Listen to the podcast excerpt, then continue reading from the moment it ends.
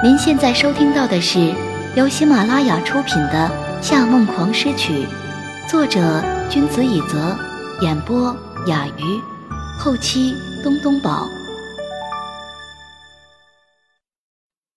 接下来的几天里，裴师完全没有和夏承思独处过，他还是和以前一样，经常出席一些高级社交场所，也一如既往把他带在了身边。但这一回，他的身份不再是秘书，而是他的女伴。不过，那些他送的高级定制晚礼服，他一件也没穿。夏承思虽然被不少女性觊觎，却是著名的工作狂，从来没有这么频繁的带着女性在公共场合亮相。而裴师的多重身份又是如此特殊，所以很快的，他们引来了媒体的关注。只是夏承思的气场就像是他的地产事业，庞大又有着不动声色的威慑力。裴氏却也未对此感到受宠若惊。记者在问到他们二人关系的时候，通常得到的都是两张冷脸回应。夏娜得知这个消息以后，立即冲到了夏承思新居中，开门见山地说：“哥，他是在利用你炒作啊！”是这样吗？我真意外。夏承思为他开门后，又回到沙发上去看加西亚·马尔克斯的作品。我说的是真的，你不要不相信我啊！我比你了解裴氏的性格，这女人为了自己利益什么都可以做。到时候如果在记者面前乱说话，那你怎么办啊？夏承思没有说话。夏娜等了许久，没有得到回答，只能掏出手机拨通了裴师的电话，并打开扬声器。没过多久，他听见电话那一头传来了清晰的一声“喂”。夏承思骤然抬起头，他迅速做了一个嘘声的动作，对手机说道：“喂，裴氏，我有话要问你，你打算对我哥做什么？”夏承思明显对夏娜的把戏不感兴趣，只是换了个舒服的姿势，倚靠在沙发上继续看书。外面飘着小雪，他这点缀不多的单身公寓里却被空调吹得很暖和。他的黑色毛衣 V 领处露出里面的白衬衫，身后挂着白天穿的卡其色风衣，这让他看上去没有在公司那样专横，但哪怕低着头。也依旧散发着让人不敢靠近的疏离气息。哦，你开始感到好奇了？你让我想想。电话那一头，裴师的声音变得玩味起来，仿佛听见他的声音都能想象得到他故作疑虑的模样。我也还没有想好，不过你大概不知道，这可不是我和你哥哥的第一次亲密接触呢。听见这句话，夏娜吓得狠狠抽了一口气，赶紧回头看了眼自己的哥哥，但夏承思的脸孔还是如同大理石般冷峻，连呼吸的频率都没有改变。夏娜盯着他，刷着厚重睫毛的眼睛睁大到有些骇人的程度。你，你和他亲密接触？由于扬声器的缘故。裴师的声音像是什么东西蒙住，染上了电子音的磁性。可能我直接表达你不能明白，这样吧，摸一摸你现在肩上挎着的二点五五。夏娜先是惊讶，她知道自己背着什么包，接着又有些莫名的去摸了一下链子包的表面，是她喜欢却难保养的羊皮质钻石菱格车棉工艺。裴师像是能看到这边发生了什么事一样，接着说：“然后你再把包打开看看。”夏承思本来对这话题没兴趣，但都不由对裴师奇怪的对话感到好奇起来。他抬头瞥了一眼夏娜的包，里面装着钱包、纸巾和化妆品。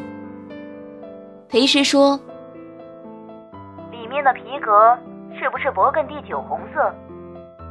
你，你是什么意思？记住这个颜色。现在你再把它翻过来，看看背面的口袋。他顿了顿，好像是在等夏娜行动。那口袋两端是不是微微上扬？你应该知道，时尚界称之为“蒙娜丽莎的微笑”。你到底想说什么？不是怕你不理解吗？你哥哥在顶尖的男人里，就像是这个包在奢奈尔里一样，不管有多少新款上市，它都是永恒的经典。我哥有多优秀，我当然知道。你叫我记住包的颜色是什么意思？这个颜色再淡几个号，就是夏先生嘴唇的颜色了。他的笑容是多么典雅迷人，就像那包背面的微笑。哼，对了，刚才叫你摸了一下钻石菱格包面。裴诗轻轻笑出声来，带着一丝恶魔的气息。哼，他的双唇比那个还要柔软哦。夏承思怔住。只听见夏娜尖叫一声，涨红了脸说：“你，裴氏，你无耻，无耻！”随后，夏承思又重新转过头去，还是面无表情，只是没有在看书，眨眼的速度也变得急躁起来。看你这么好奇，说的更能让你理解，不好吗？裴氏没有丝毫不悦。反倒有些得意起来。所以你问我要对他做什么？这个嘛，我也说不准。如果他对我一直这样没有防备，我大概会当着大众媒体还他一记，也说不定呢。你可不要让他知道。挂了电话以后，夏娜颤颤巍巍的坐在沙发上，无助的望着夏承思。他说要还你一记，是什么意思啊？难道他，他想亲你这两个字实在说不出口。夏承思靠在沙发一角，用右手撑着太阳穴，眼睛微微眯了起来。第七乐章，以柔克刚。如果一个女人觉得自己重视事业，是因为没有嫁对人，其实就等同于放弃了受到尊重的权利。怕他告诉夏承思，裴时连眼也没抬，专心调音拨琴。夏承思就在他旁边。什么？你怎么知道？看见弟弟大惊小怪的样子。裴师挪出手，拍了拍他的肩。夏娜这人虽然坏事干了不少，但她在撒谎掩饰方面却天真的很。从他打电话过来说的头两句话中，我就能听出他身边有人，是什么人还用猜吗？可是你这样说，难道不怕夏先生听到吗？为什么怕他听到？如果他不在旁边，我还不会这么说。你，是故意说给他听的？对，姐，我不明白，这是为什么？裴曲沉默了片刻，忽然绕过桌子，一脸严肃的坐在裴师身边，像是考察犯人一样盯着他。难道说你想勾引夏先生，还是说？他倒吸一口气。天啊，夏先生原本就喜欢你，你现在在利用他的感情炒作，想要为专辑造势。不，夏承思是一个感情观很不正常的人，他不会喜欢人，更不会喜欢我的，他只会喜欢攻略目标。什么意思？他自语观察力还算敏锐。在夏承思身边待的时间也不短了，所以他并非完全不了解他。他跟着他在金融圈认识了不少富商后代，他发现只要是家境优越的孩子，不论男女，性格总是会有那么一些无法弥补的缺陷，而所有人都认为他们在夏承思身上几乎找不到缺陷。你甚至很少能看见他皱眉苦恼的时候，这是不符合万物发展定律的。到底是怎样的生活环境才会让他长成这样一个无懈可击的人呢？这个问题大家都不理解，但裴师却知道，这个男人的 EQ 和 IQ 确实非常高，内心深处却有着常人看不出来的征服欲。如果他不是用冷静的外表遮掩住本性，那么解开他那一丝不苟的领带，释放在阳光下的。恐怕会是一个阿道夫·希特勒般的战争恶魔。他也不完全是个机器，他有弱点，但是他的脑子比机器还聪明。一旦发现漏洞，他会把它修补的比优点还要坚实百倍。裴师的拇指从 G 弦拨到 E 弦，让小提琴空荡荡的肚子发出竖琴一般的天籁之音。然后他转过头来，对着一脸公事公办的微笑看着他。您正在收听的是由喜马拉雅独家发布的《夏梦黄诗曲》。所以这个弱点只能消费一次。过了半天，裴曲只眨了一下眼睛。好像这是他可以做出的所有反应，然后他知道了，他不知道他在说什么。他继续用左手转动弦轴，再用右手拨弦，三两下就把四根弦都调好了。其实，在第二天夏楠和韩月月的演奏会结束之前，裴氏一直都不是很有信心，但同一天。夏承思一个小小的动作，让他瞬间看见了一片光明。夏娜是个很会抓住时机的人，专辑刚发售没多久，就准备好了和韩月月的全国巡回演出。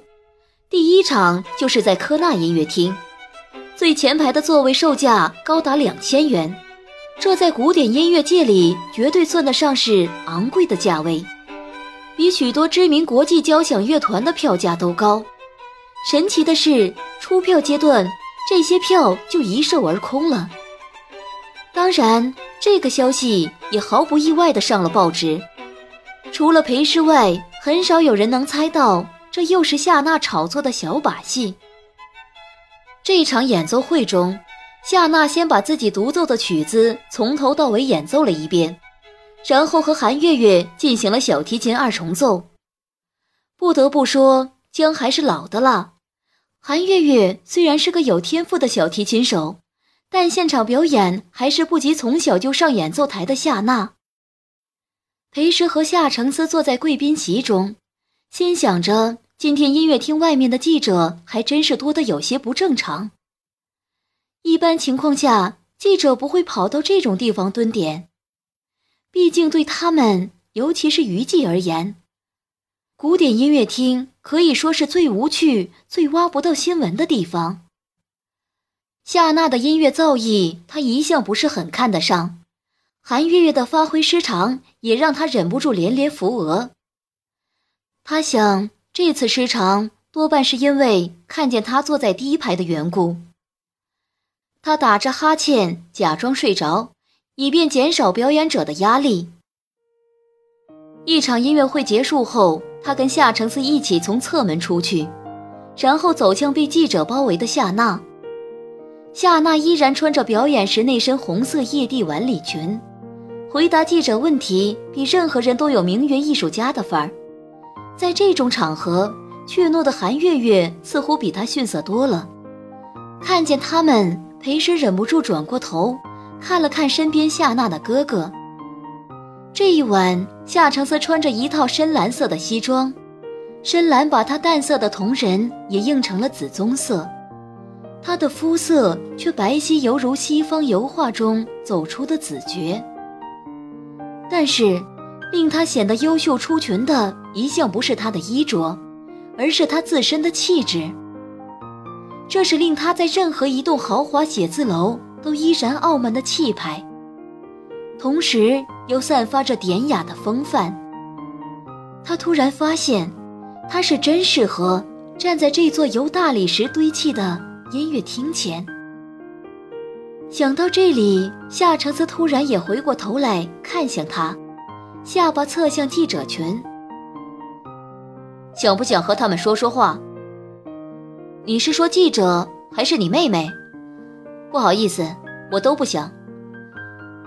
很快，记者们就发现了他们。相较近期曝光率过高的夏娜，神秘的夏承思更讨他们的喜欢。但夏承思的职业显然不是音乐人或演员，他们只敢站在离他有一定距离的地方，趁他不注意偷偷拍几张照片。他没有继续说话。看着裴师没动，似乎是一个拿着棋子正在等对方行动的下棋者，但他只是面无表情地回望着他，如同一个等待发号施令的士兵。过了一会儿，夏承思终于没耐心了，低下头在他耳边轻轻说道：“前两天在和我妹妹的电话里，你不是有什么计划吗？”裴师身体僵了一下，错愕地往后退了一步，像是在克制自己恐慌的声音。你知道，我只是为了气他而已。夏承思扬了扬嘴角。那你对我嘴唇的记忆还真够深刻。看见他更加惊慌的表情，他笑意更深了，拉近了彼此的距离。哼怎么突然变得这么胆小？这可不像你，阿诗，来，兑现你的诺言吧。他的声音就像催情药一样，令人四肢发软。他的笑容诱人，却又显得有些可怕。他知道这不是实现计划的最佳场所，夏承思也并没有达到濒临爆发的那个点，所以他不会进行下一步的。终于，他的手搭上他的腰，他轻巧却坚定地推开了他。不，别碰我。他们身上已有几道照相机的光闪过，夏承思的眼睛突然眯紧，像是变成了深深的黑。然后他右手握成拳，用大拇指轻轻擦了一下下巴，冷冷说道：“明白了，我派车送你回家。”随后他说了什么，他也都没有记住。他只是在离开科纳音乐厅以后，发了一条短信给小曲：“小曲，这一回姐姐赢定了。”小曲回了一个睁大眼疑问的表情，他没再发下去，只是学着夏承思的样子，用大拇指擦了擦自己的下巴。就是这个动作，他记忆犹新的动作。之前，他和一群业内大佬开会，当其中一个人说出对他提出的六十亿融资有兴趣时，他做出过这个动作，然后冷冰冰地说：“这个话题我们在意。”他曾经和一个有拉丁血统的女孩有过来往，那女孩第一次对他说出：“你以为我会和其他女孩一样，一定选择你吗？”以后他就做出过这个动作。然后冷冰冰地说：“这是你的选择，不必告诉我。”当他哥哥出差回来后，对他说：“我给你带了西班牙特制布丁。”他也做出过这个动作，然后冷冰冰地说：“这种东西娜娜比较喜欢吧。”每次当夏承思做出这个动作之后，他的反应总是会比平时还要冷漠一点。但从这一刻起，他志在必得，不达目的绝不罢休。当然，根据他长期观察，最终他也都是胜利者，百分之百，没例外。听众朋友，您刚刚收听到的是由喜马拉雅出品的《夏梦狂诗曲》，作者君子以泽，演播雅鱼。后期，东东宝。更多精彩有声书尽在喜马拉雅。感谢您的收听。